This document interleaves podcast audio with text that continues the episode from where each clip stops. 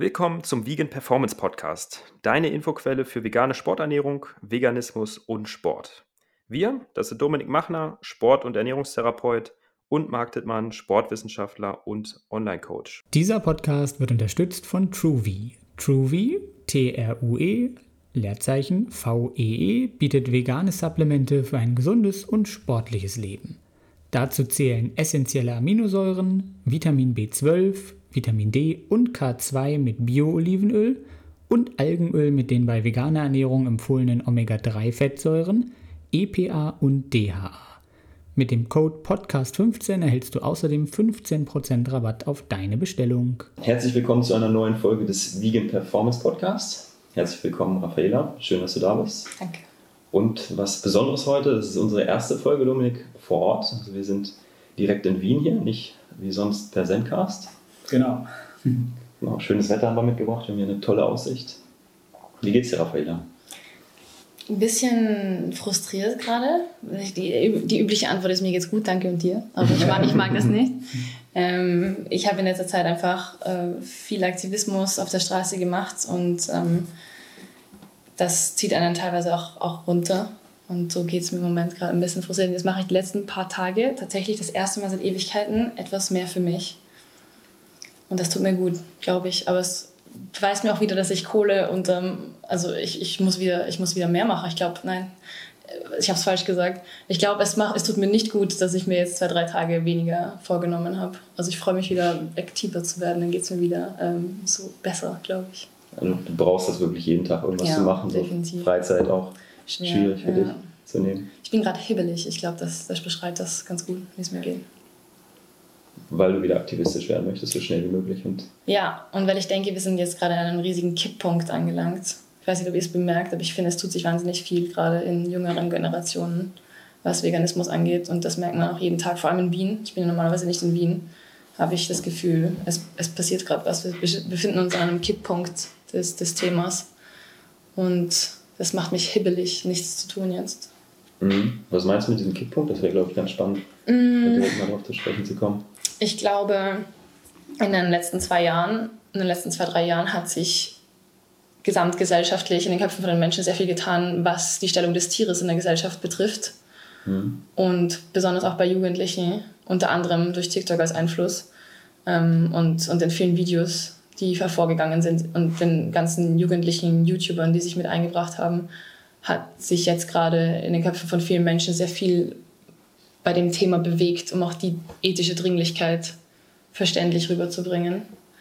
Und wenn wir da jetzt dranbleiben, und deswegen sollten wir uns da, glaube ich, auch keine Auszeit nehmen, dann, glaube ich, können wir zu einer moralischen Revolution sehr, sehr schnell jetzt was, was beitragen.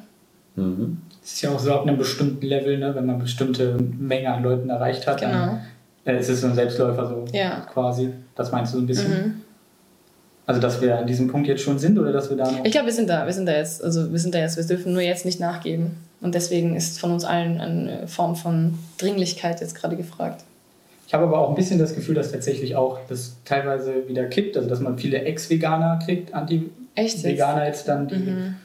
ähm, einfach ja, das nicht so richtig verstanden haben in ihrem Kern Wahrscheinlich, aber ihr seid ja eher so die Gesundheits- und Sportecke. Wahrscheinlich hört ihr es da öfters, weil die Leute dann die Ethik noch nicht so mitgekriegt haben, oder? Ja, was uns ja nervt. Wir versuchen da ja, auch aufzuklären, genau. dass eben, mhm. das war auch so eine Frage einfach, was hältst du von Leuten, die einfach mit Gesundheits- oder Umweltargument dann vegan ist dir das egal, aus welchen Gründen die Leute vegan werden? Oder sagst du, nee, Ethik muss schon? Definitiv. Also ja. da gibt es sogar so Studien, der Hauptgrund, weswegen Leute zurückfallen. Ähm, genau. Ja. Äh, hast du bestimmt auch gesehen, diese ja. Übersichtsarbeit ist, weil sie sich nicht mit Veganismus als moralische Lebensweise identifizieren können. Über 80 Prozent der Leute. Mhm. Ähm, und weil sie sich gesundheitlich mehr erwartet hatten als sie dann im Endeffekt bekommen haben. Was ja auch dann durch die veganen Ärzte oder Filme wie Game Changers genau. einfach, die Leute denken, ihre Leistung geht durch die Decke, ihre Gesundheit geht durch die Decke und dann merken sie halt, es doch nicht so einfach. Ich will ihnen das nicht mal böswillig unterstellen, dass das die veganen Ärzte so machen, sondern ich glaube, sie wissen es auch nicht besser. Ja. Und viele, mhm. viele Veganer propagieren das leider auch so, ah, das ist so gesund und vegan ist immer gesund. So, das hat einfach nichts damit zu tun. Also ja, definitiv auf die Frage so, mir ist das wahnsinnig wichtig, dass Leute verstehen, dass Veganismus eine moralische Lebenseinstellung ist und keine Entscheidung für Gesundheit und Umwelt. Eben weil das keine radikale Begründung für Veganismus sein kann, sondern nur für Reduktion als Ansatz. Und ja. die Gefahr birgt, dass Leute dann eher zurückkippen, als dass sie sagen, oh ja, jetzt fange ich wieder an, Tiere zu diskriminieren. Das ist so, keiner von uns wacht auf und sagt, hm, jetzt finde ich Kinderpornos wieder okay. Ja, klar, auf jeden Fall. Wir sollten noch nicht aufwachen und sagen, ja, jetzt baue ich wieder Schlachthäuser. Ja, ja. Also ich habe mir von einem äh, nicht rassistischen Leben mehr erwartet. So, genau, jetzt mache ich das wieder. So, ja. Das ergibt halt keinen Sinn eigentlich. Überhaupt nicht. Und das auszusprechen, am Anfang, glaube ich, hat die Leute sehr vor den Kopf gestoßen. Das war auch mit der Grund, warum ich teilweise so viral gegangen bin, weil das eine äh, es war keine neue Perspektive. Ich will nicht sagen, dass ich das Rad neu erfunden habe, aber ich glaube, dieser, dieser radikale ethische Aktivismusansatz, den gab es vorher nicht so im Mainstream, sondern eher so kritischen Ecken ähm, vom, vom Veganismus, von Urveganern. Ja, ja. Und äh, das den Leuten zu sagen, auch diese, diese Parallelen, wie es jetzt gerade sehr populistisch und radikal gesagt hat mit dem Vergleich mit der Kinderpornografie, sowas muss halt, also bei, bei vielen anderen Diskriminierungsformen würden wir halt zustimmen, so ja, nein, natürlich ist das dann nicht okay, das plötzlich wieder zu machen. Ähm, äh, aber genau deswegen meine ich ja, dieser Kipppunkt ist da, dass die Leute das immer, immer mehr akzeptieren, dass das ja eigentlich richtig und valide ist, solche Parallelen zu ziehen. Ja. Da sind wir jetzt schon voll beim Aktivismus-Thema drin. Mhm. Lass uns vielleicht nochmal zurückgreifen auf das Thema mit vegan. Wie ist es bei dir losgegangen? Also das haben wir jetzt zum Beispiel auch nicht auf dem Schirm. Bist mhm. du auch sofort ethisch vegan geworden? Warst du sofort von den Positionen ähm, da 100 Prozent moralisch Nein, unterwegs oder war das auch verwaschen? Nicht. Ähm, verwaschen und ich, das sind mit die Jahre, die ich, die, ich, die ich wirklich sehr bereue, weil das wirklich eine Zeit hätte sein können, wo man mich auch ethisch abholt, wo ich schon viel, viel schneller und viel mehr Aktivismus hätte betreiben können. Ähm, ich bin mit 16, 17, ähm, so wie die meisten jungen Menschen wahrscheinlich, ich wollte fit sein, ich wollte einen schönen Körper haben ähm, und da bin ich in so die Diätkultur reingerutscht und mhm. auf Instagram halt so ein paar Models gefolgt und da kam immer wieder so, ah, vegan, vegan, weil die haben halt nur drei Salatblätter gegessen, so ungefähr. da war ich so, ah, toll, vegan, ja gut, das kann ich ja machen und dann bin ich schlank und dann habe ich halt ähm, Tierprodukte reduziert und ähm, darauf geachtet, immer mehr, aber wirklich nur auf die Gesundheitslinie äh, mhm. gefahren. Und einerseits bin ich sehr dankbar dafür, weil ich mich halt wirklich sehr mit dem Gesundheitsthema auseinandergesetzt habe und ich bin auch auf Dr. Michael Greger gestoßen. Ich weiß, ihr kritisiert ihn, ihn auch größtenteils, aber mir hat es einfach ein Fundament gegeben, dass pflanzliche Ernährung überhaupt möglich ist. So. Ja. Ähm, und hier und da mal posten solche Influencer-Models dann halt auch doch irgendwas mit den Tieren. So meistens Umwelt, meistens Gesundheit, so 80 Prozent davon und manchmal so ein süßes Bild von einer Kuh. Mhm. Und das arbeitet, glaube ich. Aber ich habe mich in den Jahren zu meiner Schande schon vegan genannt, so als ich so 19, 20 war, bis ich 24 war. Da habe ich, wenn man mich gefragt hat, habe ich gesagt, ich bin vegan. Wenn ich an diesen Aktivismus-Cubes vorbeigegangen wäre, die wir jetzt machen mit den Anonymous-Masken, hätte ich denen wahrscheinlich gesagt, ihr braucht nicht mit mir reden, ich bin schon vegan.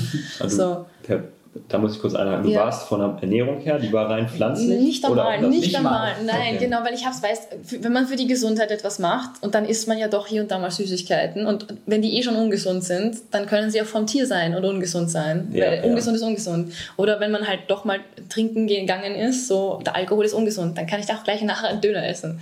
So, mhm. also der, der, tierethische Aspekt war halt gar nicht dabei, sondern es ging wirklich nur um ähm, schlank sein und irgendwo auch äh, und das ist jetzt sicherlich auch ein Teil davon, weil ganz, ganz viele Menschen, als Teenager, als junge Frau, als junger Mensch will man sich bei irgendwas selbst identifizieren können. Man will sich irgendwie nennen können. Und das ist jetzt auch diese ganze Identitätspolitik natürlich auch ein, ein großer Teil davon. Man will zu einer besonderen Gruppe dazugehören. Und wenn man Leuten sagt, ich bin vegan, dann, dann hat das was, um sich von der üblichen Masse so ähm, gegenüberzustellen. Und das, das gab bestimmt auch einen Kick, bestimmt, zu einem gewissen Teil.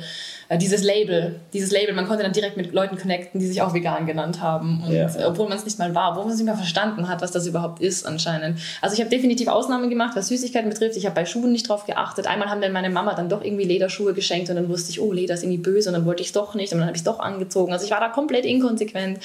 Äh, bin auch noch in Zoos gegangen. Ich habe Zoos geliebt, weil ich Tiere cool fand dann Zoo. Aber ich habe nicht gecheckt, dass das eigentlich nicht so cool ist für die Tiere.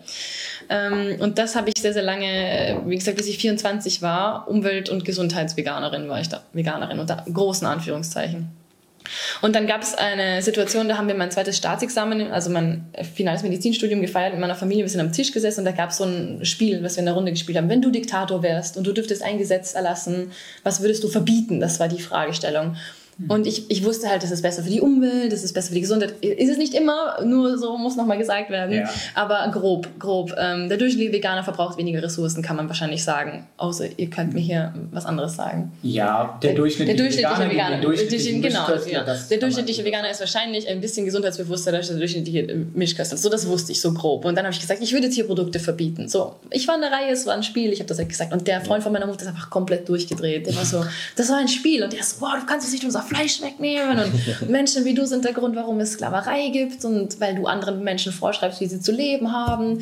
Und dann ist das voll eskaliert. Und äh, bevor ich mich versah, war ich so im ersten Outreach-Gespräch, das ich je geführt habe.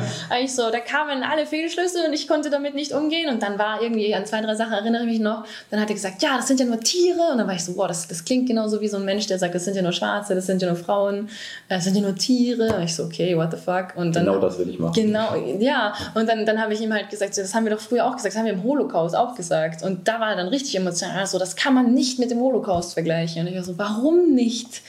Und vielleicht ist es euch aufgefallen, aber ich nutze dieses Wort ja hier und da mal in meinem Aktivismus. Und das ist mir ja. so ein großes Anliegen, weil es genau dieser Triggerpunkt in dem Gespräch damals war, der bei mir diese Glühbirne ausgelöst hat. Weil ich mhm. so, warum sollte man das nicht vergleichen? Erstens, man kann alles vergleichen. Zweitens, das ist doch eine, eine valide Parallele, wenn das jetzt Menschen wären in diesen Industrien dann würden wir das mit solchen Worten betiteln. Sklaverei, Unterdrückung, äh, Vergewaltigung, Arbeitslager, Holocaust.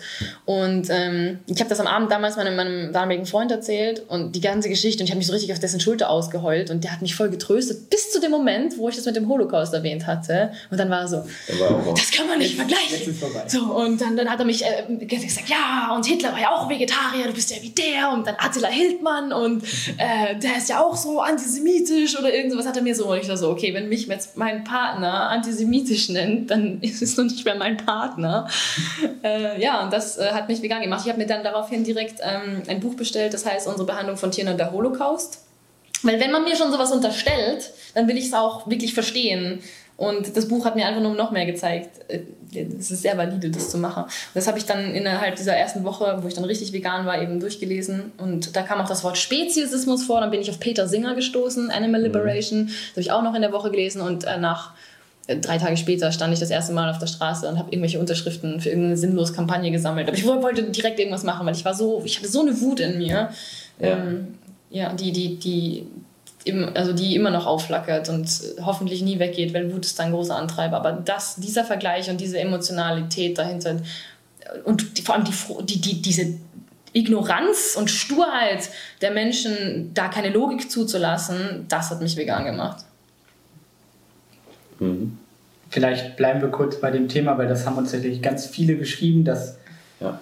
wir das, ja, dass die das nicht so gut finden mit dem Holocaust-Vergleich quasi. Und ich glaube, dir geht es aber ja nicht darum, dass du den Holocaust relativieren willst, sondern du willst eigentlich das, den Umgang mit den Tieren auf ein anderes ja. Level Mhm. heben quasi. Ja. Ich, ich bringe das immer grafisch ganz gerne so. Es ist nicht mein Anliegen zu sagen, ja, das sind ja nur Tiere, die Juden, ja. sondern oh, die Tiere, die fühlen genauso wie wir Menschen, mhm. unabhängig davon, ob wir Juden oder sonst was sind. So, mhm. wir fühlen gleichermaßen. Ja. So, wir sind alles fühlende Individuen. Die Diskriminierungsform ist die gleiche. Wir unterdrücken fühlende Individuen für triviale Gründe. Seien das jetzt politisch motivierte Gründe, die wir uns einreden, seien das jetzt Geschmackgründe, das ist einfach nur Gewalt, Unterdrückung, Verfolgung, äh, wortwörtliche Jagd, äh, Familien, die zerrissen werden. Äh, und unabhängig davon, dass es eben, es gibt technologische Parallelen zum Beispiel eben die Abfertigung der, der Opfer, mhm. die, die Fließbänder, die Entindividualisierung, das Zusammenstopfen der, der beschmutzten Opfer auf, auf, auf Wegen, die haben ja die gleiche Viehwegen auch benutzt im, im Holocaust.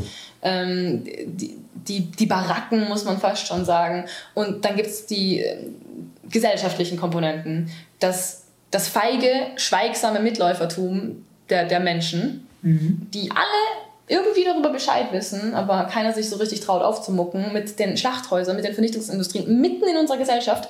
Hier U-Bahn-Station, Schlachthausgasse. Ja, genau. ja. Ist tatsächlich ja eine. Ge genau, genau. Das ist die Station, wo ich jetzt hergefahren bin, Schlachthausgasse. Das habe ich mich gestern irgendwie auch gefragt. Also gibt es da wirklich eine Verbindung? Auch ja, genau. Und äh, zum Beispiel München ist ein gutes Beispiel. Ich habe in München studiert, der ist. Ähm, der Schlachthof mitten in der Stadt. Mitten in der mhm, Stadt zwischen Kulturgebäuden steht ein Schlachthaus. Und die dürfen die Schweine dort nicht mehr untertags schlachten, weil die quieken so laut, dass die Leute in den umliegenden Bürogebäuden sich beschwert haben, dass sie sich bei der Arbeit ja abgelenkt fühlen von dem, von dem Geschrei. Die werden jetzt um Mitternacht vergast. Dann quieken sie um Mitternacht, dann juckt es dort keinen. Und die Menschen machen mit, statt, ja, Entschuldigung, könnt ihr die bitte leiser quälen und töten, statt, statt dass sie sagen, oh mein Gott, was, was passiert hier? Zwei Türen weiter. Also die Gesellschaft ist genauso blind.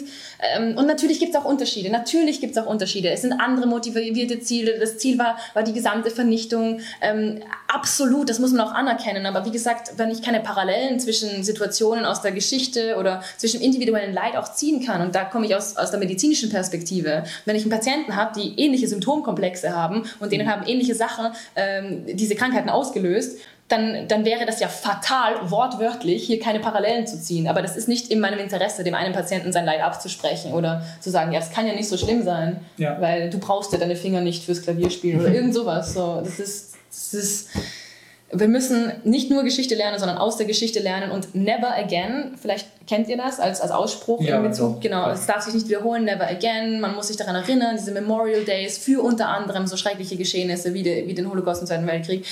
Wie will man denn wissen, ob sich etwas wiederholt, wenn man keine Parallelen ziehen kann? Mhm. Das ist doch hin und vorn verblödet, sich da vor einem Vergleich zu verschließen. Ja, man könnte es vielleicht eher Analogie nennen. Ne? Dann betonst du, es gibt Gemeinsamkeiten, es gibt halt Unterschiede. Das ist literally ein Vergleich.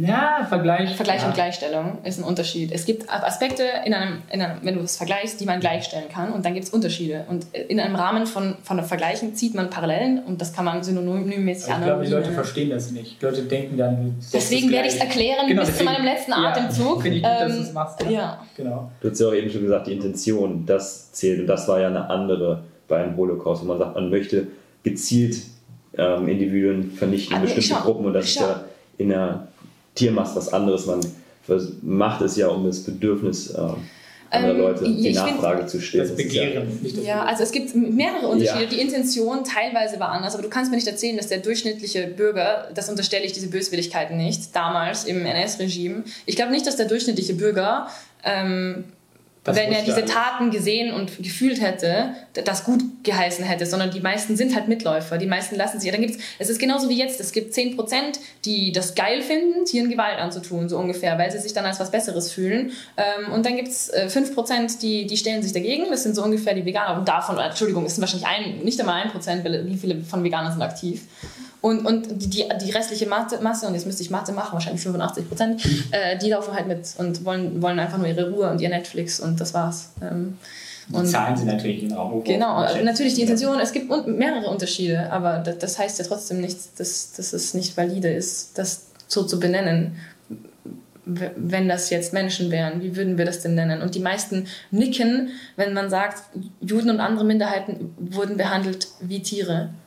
Richtig. Da stimmen die meisten dazu. Und was heißt das im Umkehrschluss? Ja. ja. Und dann gibt es ein, ein sehr, sehr, sehr gutes Zitat, das mir auch jedes Mal die Haare aufgestellt auf, äh, werden, wenn ich das sage, äh, von Theodor Adorno, das wird ihm zumindest nachgesagt, sinngemäß, ähm, Auschwitz beginnt dort, wo einer im Schlachthof steht und sagt, es sind ja nur Tiere.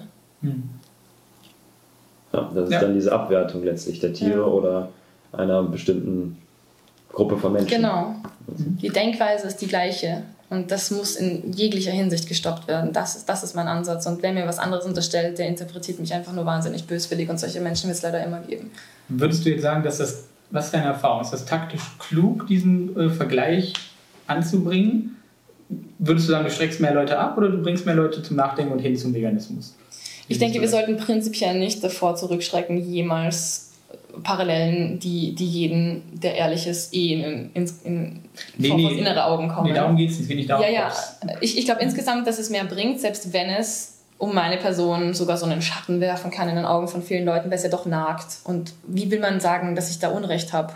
Wenn du gegen Unterdrückung und Gewalt und Rassismus bist, dann musst du das ja auch bei den Tieren sein. Und das ist die Botschaft, die im Endeffekt hängen bleibt. Äh, ich glaube, es ist taktisch klug, sonst würde ich es nicht machen. Aber ich mache es nicht in jedem Gespräch. Und ich mache es nicht immer als allererstes, sondern ich versuche eben, wie jetzt ja auch, Parallelen logisch herzustellen und so weiter und so fort. Aber häufig kommt das ja auch von meinem Gegenüber. Also ich habe häufig auch Jugendliche, unabhängig, ob ich, ob ich jetzt vorher mit denen geredet habe, auch bevor ich bekannt war, die auf den Bildschirm schauen und sagen, das ist ja wie im KZ.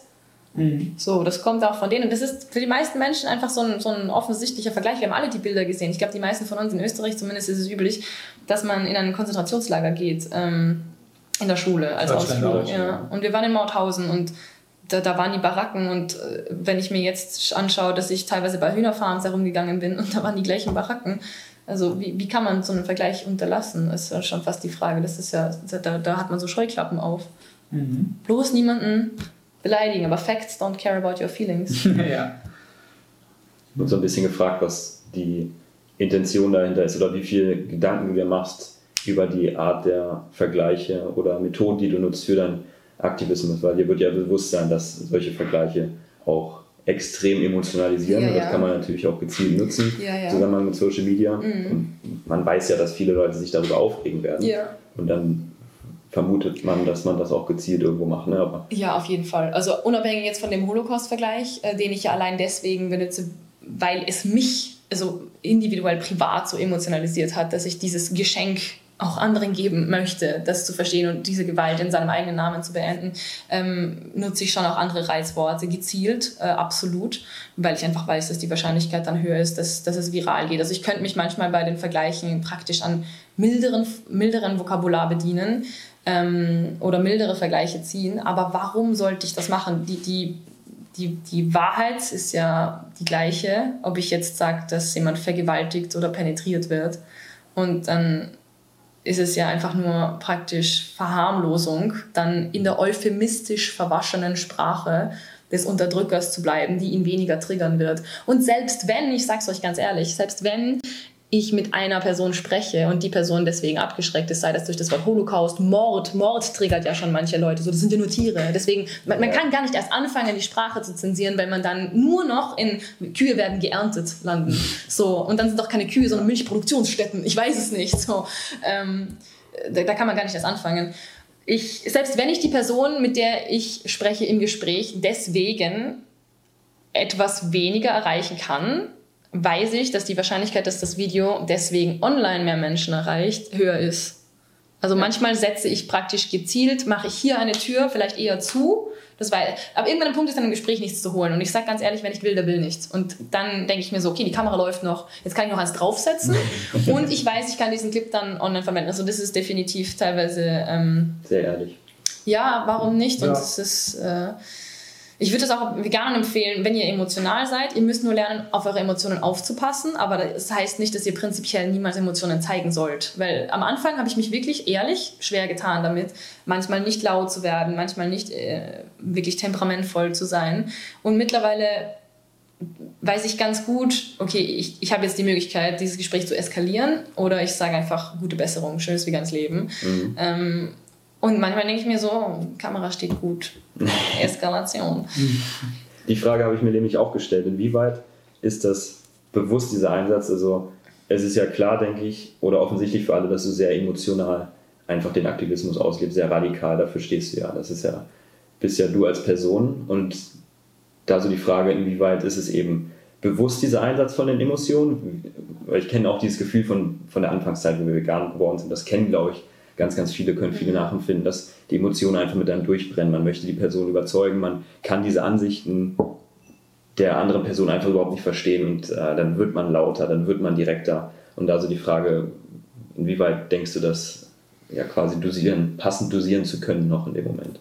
Hm. Oder ist da wirklich die Emotion sehr, sehr stark beim Aktivismus. Also wie gesagt, wie schon gesagt, mittlerweile kann ich es, glaube ich, ganz gut tarieren fast schon. Und ich sehe einfach manchmal nicht, warum ich, es kostet ja Energie, sich zurückzuhalten manchmal.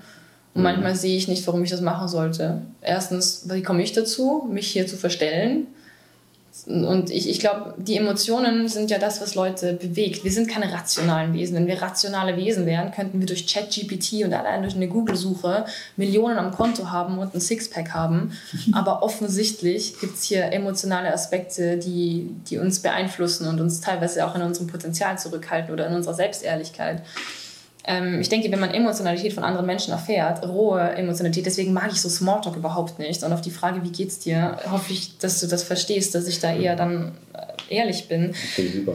Ähm, ich glaube, Ehrlichkeit ist etwas, was uns häufig abgeht, weil alle nach außen so die Klappen zumachen. Aber wenn wir wirklich nach unserem eigenen Herzen handeln würden, die meisten Menschen, dann, dann würde keiner Tiere töten. Ich kann mir das kaum vorstellen. Also einfach nur aus Genussgründen zumindest nicht. Und da müssen wir, glaube ich, zurückfinden. Und wenn man dann jemanden online sieht, auch der, der emotional ist oder, oder aus Schmerz heraus spricht, dann glaube ich, kann einen das auch sehr gut dazu bewegen, zu seinem eigenen Schmerz zu stehen und ja. das, den Schritt dann zu machen. Ich glaube auch, deine Form des Aktivismus oder so, wie du dich mit anderen Menschen unterhältst, das können viele Leute nachempfinden, die quasi in sich auch diese Emotionen tragen, aber viele trauen sich das ja dann nicht auszuleben ja. vor Freunden, Familie und ja, Co.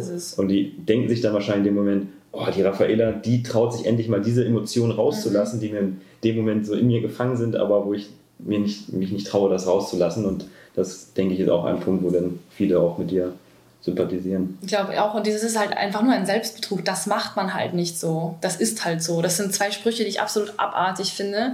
Und das haben wir immer so gemacht. Das haben wir immer schon so gemacht. Das ist so ekelhaft. Und ich glaube, diese Beugsamkeit vor Autorität, vor Traditionen, vor den Eltern, Veganismus und Aktivismus zu machen, war ja nicht nur für mich ein, ein Schritt, was für die Tiere zu tun, sondern äh, kann man auch ganz ehrlich sagen, eine Selbstverwirklichung. Also seine eigenen Werte adäquat in, mit, mit den Handlungen in Einklang zu bringen. Und ich glaube, das ist die, das klingt jetzt sehr pathetisch, das ist das Beste, was man im Leben machen kann, wenn du dich nicht verstellen musst mit deinen Handlungen, sondern einfach das machst, was du für richtig erachtest. Und dann würden wir so viele Situationen nicht haben, wo Leute in toxischen Beziehungen festhängen, von den Eltern schrecklich behandelt werden, ewig lang in Jobs rumhängen, die sie nicht erfüllen, wo sie nur vor dem Chef buckeln, sondern sich selbst erfüllen. Da hätten wir Menschen, die sehr viel glücklicher sind und wie gesagt auch weniger Gewalt an, an schwächeren Tieren, um sich selbst zu profilieren, nur weil es halt alle so machen ich glaube, du transportierst ja auch dann damit einfach diesen ethischen Ernst, den man braucht, um halt dieses Thema wirklich konsequent durchzuziehen. Und wenn man jetzt halt einfach rangeht mit, ja, das muss Spaß machen oder es muss sich toll anfühlen, es muss lecker sein oder so, dann sind halt die Leute, die sagen, ja, mir macht es aber keinen Spaß und ich, äh, ich finde es nicht lecker, die sagen dann halt, okay, dann ja. esse ich halt wieder Fleisch, Milchprodukte oder so. Ja. Und da bist du, glaube ich, einfach auf der einen Seite auch ganz wichtig, dass du das so militant und radikal machst, weil eigentlich verdienen die Tiere das, dass man sie halt nicht zu Opfern zweiter Klasse macht, sondern einfach das auch anerkennen, was, wie schlimm das eigentlich ist.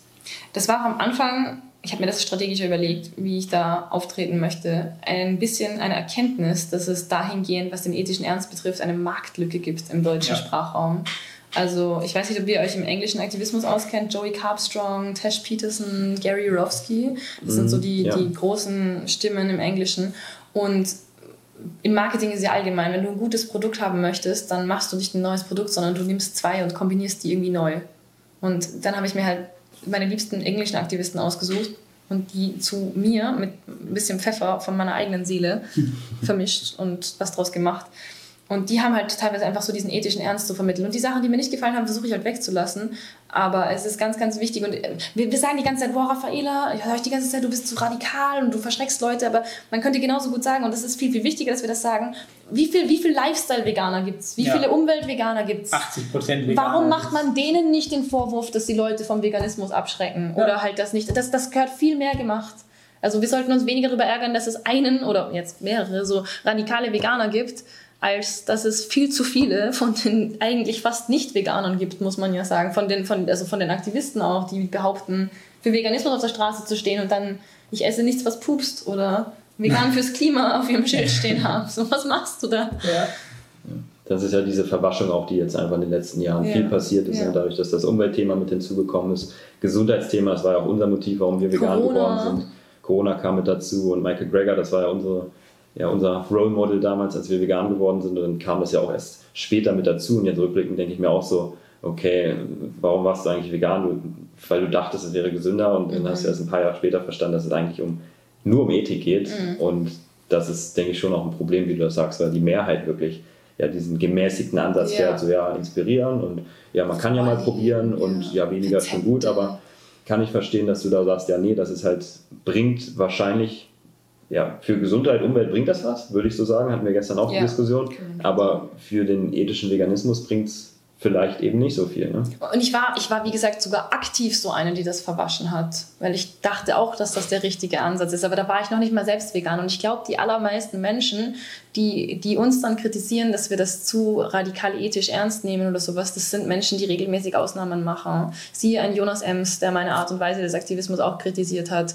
Und dann stellt sich heraus, er konsumiert regelmäßig äh, Milchprodukte, weil, weil es Spaß macht. Und ja. dann merkt man, oder ein, ein das, das, das finde ich halt, ich glaube, die meisten Leute, die das eben kritisieren, die, die haben es noch nicht richtig selbst gecheckt. Ansonsten würde man das also das ist jetzt vielleicht auch, ich weiß nicht, ich kann es mir nicht vorstellen. Ich habe noch nie von einem ethischen Veganer gehört, dass man zu radikal die Botschaft ehrlich vermitteln kann. Das geht kaum. Und es macht mich auch so wütend, weil ich ja fünf Jahre lang eben so eine Verwascherin war, die gesagt hat, dem Tier ist egal, warum es nicht gegessen wird. So ein Blödsinn habe ich dann perpetuiert. Ich, ich gehe sogar so weit und sage, ein Umweltveganer ist schädlicher und das ist jetzt ein wirklicher Hot Take, für den Veganismus als moralische Gerechtigkeitsbewegung als jemand, der nicht vegan ist. Weil jemand, der nicht vegan ist, kann in seinem Umfeld nicht sagen, äh, ihr macht das alles gut, es ist voll okay, dass ihr nicht vegan seid. Der würde das Thema gar nicht erst einbringen. Ein Pick-me-Veganer, so wie ich das gerne nenne, der sagen will, ich bin ja nicht so ein Veganer, der in seinem gesamten Umfeld mildert der das schlechte Gewissen. Und wir sind alle nur vegan, weil wir ein schlechtes Gewissen haben.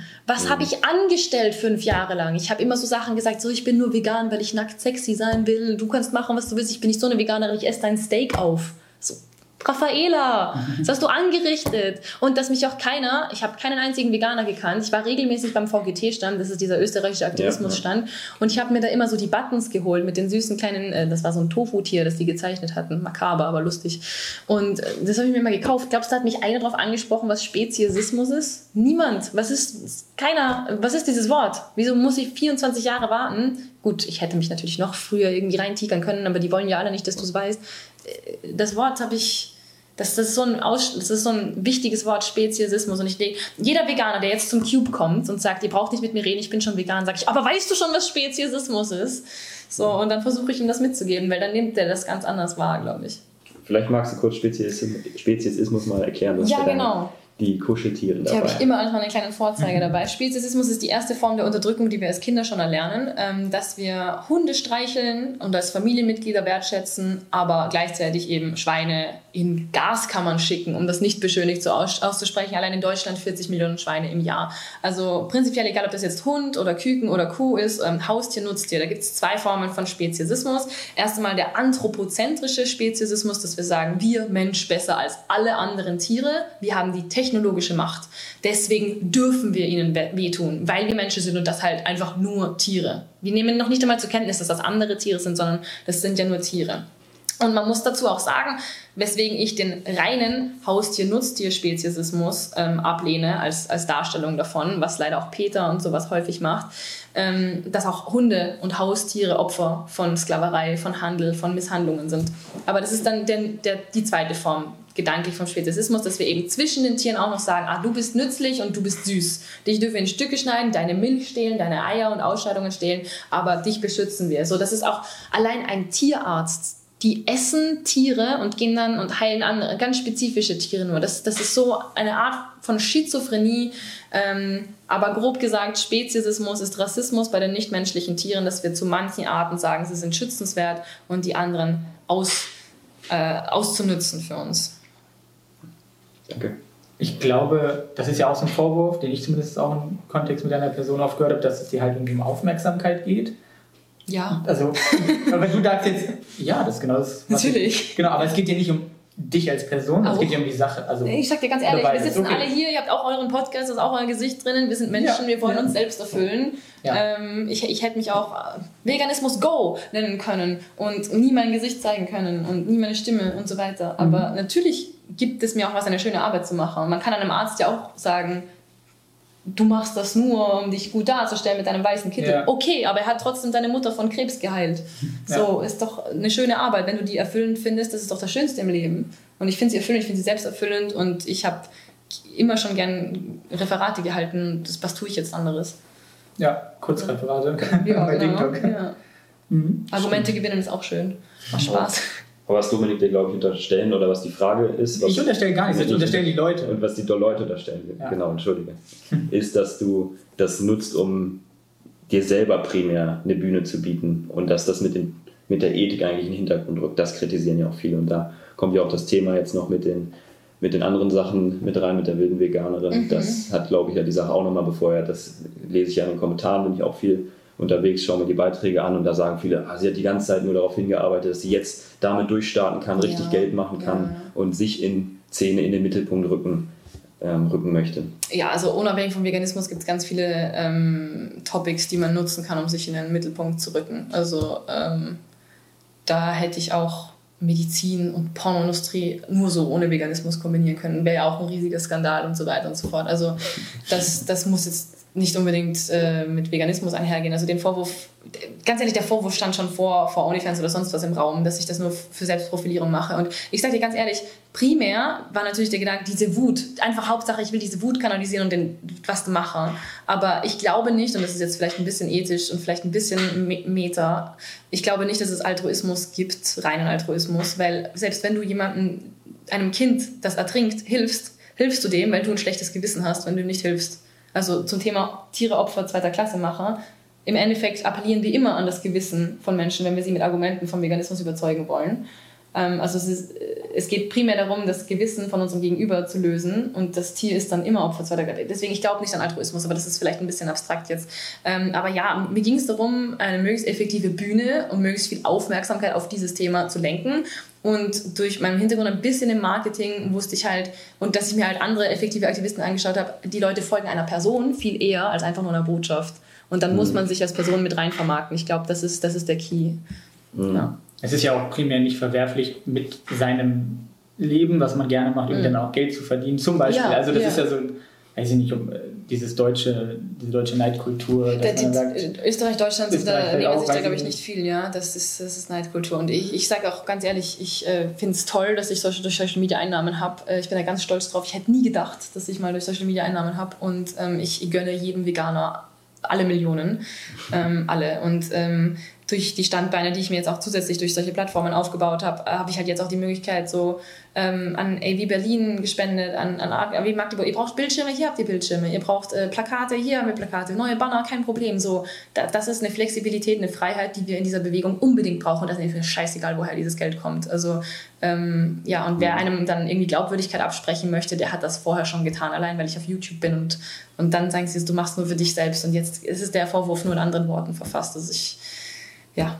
Was meinst du, wie viele deiner Hater dann durchaus auch bei OnlyFans Abonnenten sind. ja, es gibt schon so Hate-Abos, gibt es bestimmt. Ähm, kann ich nicht, sind bestimmt nicht alle vegan dort. Ähm, es sind sicher nicht alle vegan. Da kommt so, ah, aber von Nicht-Veganern Geld nehmen tut sie schon so. Ja. ja.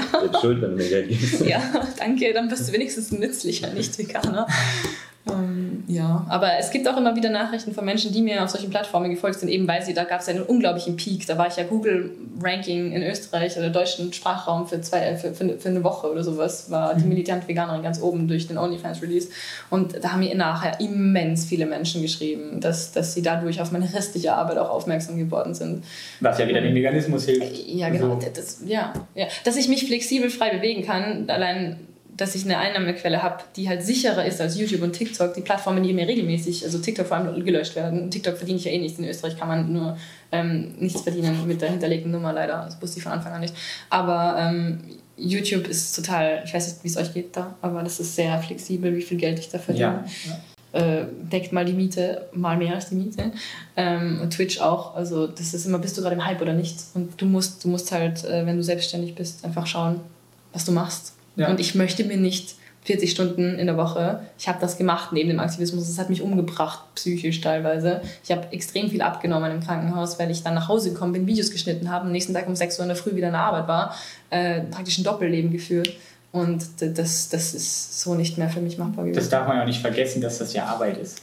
Auf also jeden Fall. Ja, genau. YouTube-Kanal, dann noch TikTok, ja, Instagram, ja, Videos schneiden. Alleine wir, wir sitzen hier jetzt, wir könnten auch in Wien durch die Stadt spazieren und Latte Macchiato trinken. Natürlich mit Hartvertrag. Aber ich glaube, Menschen wie euch wird es nicht erfüllen. Ich glaube, ihr macht, also ich weiß nicht, wie es euch geht, aber Was deswegen bin genau? ich so hibbelig. Lieber durch Wien, durch die Stadt gehen, oder? Du meinst jetzt, uns würde Aktivismus nicht erfüllen? Doch, doch, ich glaube eben schon, dass das teilweise erfüllender sein kann, aber es ist trotzdem Arbeit. Das muss man schon auch sagen. Ja, wir machen das gerne. Ja, äh, ja. Einfach auch. Aber natürlich ist es auch es ein ist Geschäft. definitiv äh, sicher, ja. Das schließt sich nicht aus, ja. oder? Ja, auf jeden Fall. Mhm.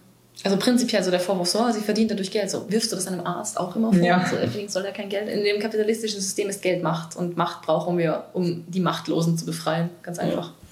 Ja, ich finde es tatsächlich auch sehr smart. Ich habe auch diese ganzen Kritik, Kritiken dazu gehört, aber ähm, ich habe mir das so gedacht, wie du das jetzt auch beschrieben hast. Angenommen, das ist wirklich so und äh, finde das natürlich sehr, sehr ähm, ja, clever auch, dass du sagst, okay, da sind Leute teilweise, die nicht vegan sind, die, von denen du dann Geld bekommst und das kannst du dann nutzen, um ähm, irgendwelche Kampagnen zu fördern, um ähm, Material für Aktivismus zu spenden. Das ist natürlich super, wenn das Geld dann da reinfließt, weil es dann natürlich auch den Veganismus stärken kann. Bewegung. Danke für die Analyse. Direkt den Marketingplan offengelegt. Wir waren ja schon sehr viel jetzt beim Aktivismus, aber vielleicht kannst du noch mal eine Sache, die anderen haben wir, denke ich, schon relativ gut damit beantwortet, ähm, sagen, ob du denkst oder glaubst, dass es noch eine andere Möglichkeit gibt, aktivistisch tätig zu sein, die nicht diese radikal ist, wie du sie lebst. Oh, ähm, das Wort radikal müssten wir hier ganz kurz ähm, aufdröseln. Radikal heißt ja einfach nur etwas an der Wurzel anzupacken und das halt ernst zu nehmen. Also wir sind ja alle radikal gegen Kinderpornos, gegen Rassismus. Dann müssen wir auch radikal gegen Rassismus an Tieren und Gewalt an Tieren sein.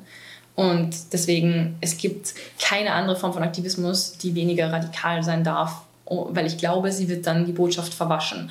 Jetzt müssen wir aber unterscheiden. Man kann radikal vegan sein, ohne mit einem Megafon in den Burgerladen zu laufen. Das, das ist ein So Unterschied. würden wir uns zum Beispiel auch dann bezeichnen. Genau, ihr seid radikal vegan, äh, in meinen Augen, so wie ich das von eurer Arbeit mitbekommen Ja. habe. Ähm, aber es gibt halt unterschiedliche Arten und Weisen, das zu machen. Und du kannst sogar einen radikal veganen Kochkanal haben. Und das bedeutet auch nicht, dass du in jedem Kochshow, obwohl ich es hilarious fände, mit dem Megafon den Zuseher anbrüllst. Ähm, solange du einfach sagst, so, hallo Leute, wir backen heute einen Kuchen ohne Tierversklavung und dann backst du dein Rezept und am Ende sagst du noch was. Und wenn ihr keinem Tiere die Kehle aufschlitzen wollt, oder du kannst es auch in anderen Worten verfassen, wenn ihr die Rechte von Tieren respektieren wollt, dann könnt ihr dieses Rezept äh, für euren Kuchen ab jetzt nachkochen und auch sonst vegan leben. Bah! Und du hast ein radikal veganes Kochchannel. Gibt's viel zu wenig. Ja, es gibt immer nur so, probiert das mal und schmeckt voll lecker. lecker. Und also, ähm, ich würde einfach nur, egal was für eine Aktivismusform man macht, und auch bei unter meinen Freunden gibt es ganz viele Aktivisten. Ich, ich mache ja auch, ich mache ja auch ganz, also unterschiedliches. Ich, ich mache ja äh, Jingles, Raps, ich tanze, ich äh, masturbiere für die Tiere. Ähm, also gibt es ja ganz unterschiedliche Arten und Weisen, Aktivismus zu machen, solange man eben einfach bitte, bitte nicht sagt, dass es, dass es nur ein Probieren, eine Challenge ist, sondern dass es um Gerechtigkeit geht. Und da ist, hat jede Form legitim Platz. Es gibt so viele unterschiedliche Menschen mit unterschiedlichen Talenten. Bringt alles ein, was ihr einbringen könnt. Mhm. Ja, finde ich spannend, dass du das so, so siehst und so beschreibst, so vielseitig siehst. Und ich würde diese ein, diesen Eindruck auch teilen, weil ich am Anfang, wo wir über das Gesundheitliche gesprochen haben, also Gesundheitsveganismus, so wie wir auch vegan geworden sind, da war ich auch wirklich von der Kommunikation, teilweise vor allen Dingen im Freundes-, Familienkreis, äh, sehr direkt, äh, laut, emotional auch teilweise. Und dadurch sind echt viele Leute dann nicht vegan geworden, die sind, haben sich pflanzlich ernährt für eine gewisse Zeit. Und dann bin ich nicht gemäßigter geworden, aber ich habe verstanden, okay, meine eigentlichen Argumente Gesundheit, Umwelt, das ist schwierig. Da habe ich mich von distanziert und dann kam langsam der ethische Aspekt immer mehr rein. Und das habe ich den Leuten erklärt und die Leute waren fast alle wieder weg, die halt mit dem Gesundheitlichen kamen. Das hat sie ja auch mit aufgegriffen. Und das würde ja vielleicht auch so ein bisschen dafür sprechen, dass durchaus die radikale oder die ja, emotionale Kommunikation, wenn wir es vielleicht so sagen wollen, dass die auch ähm, durchaus ihren Nutzen hat. Ich denke auch. Ich denke, das Emotionale ist das, was den Menschen dann den Triggerpunkt um dieses schlechte Gewissen. Und das schlechte Gewissen hast du dir gegenüber nie so sehr wie anderen gegenüber, lustigerweise.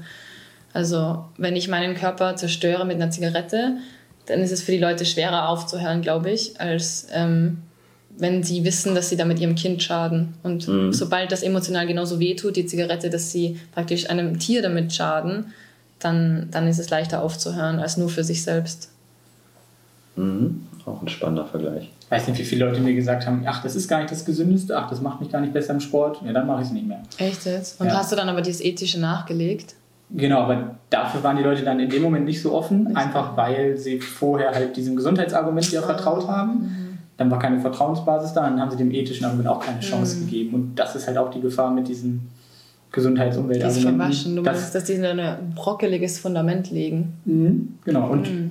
du hast halt vielleicht nur eine Chance, einer Person wirklich ein gutes Argument zu geben. Wenn du die nutzt, um ein Gesundheitsargument zu geben, sie das Ja. glauben und dann das doch nicht eintritt, dann vertrauen sie dir halt beim nächsten Mal einfach weniger gut. Ach, verstehe. Aber das andere ist ja Logik. Also wirklich, die haben ja, die fühlen das ja. Das, die sehen ja, das ist ja fast schon phänomenologisch, einem Tier die Kehle aufzuschlitzen. Da gibt es ja, egal ob ich dir vertraue oder nicht, ich sehe, dass das nicht so geil ist für das Tier.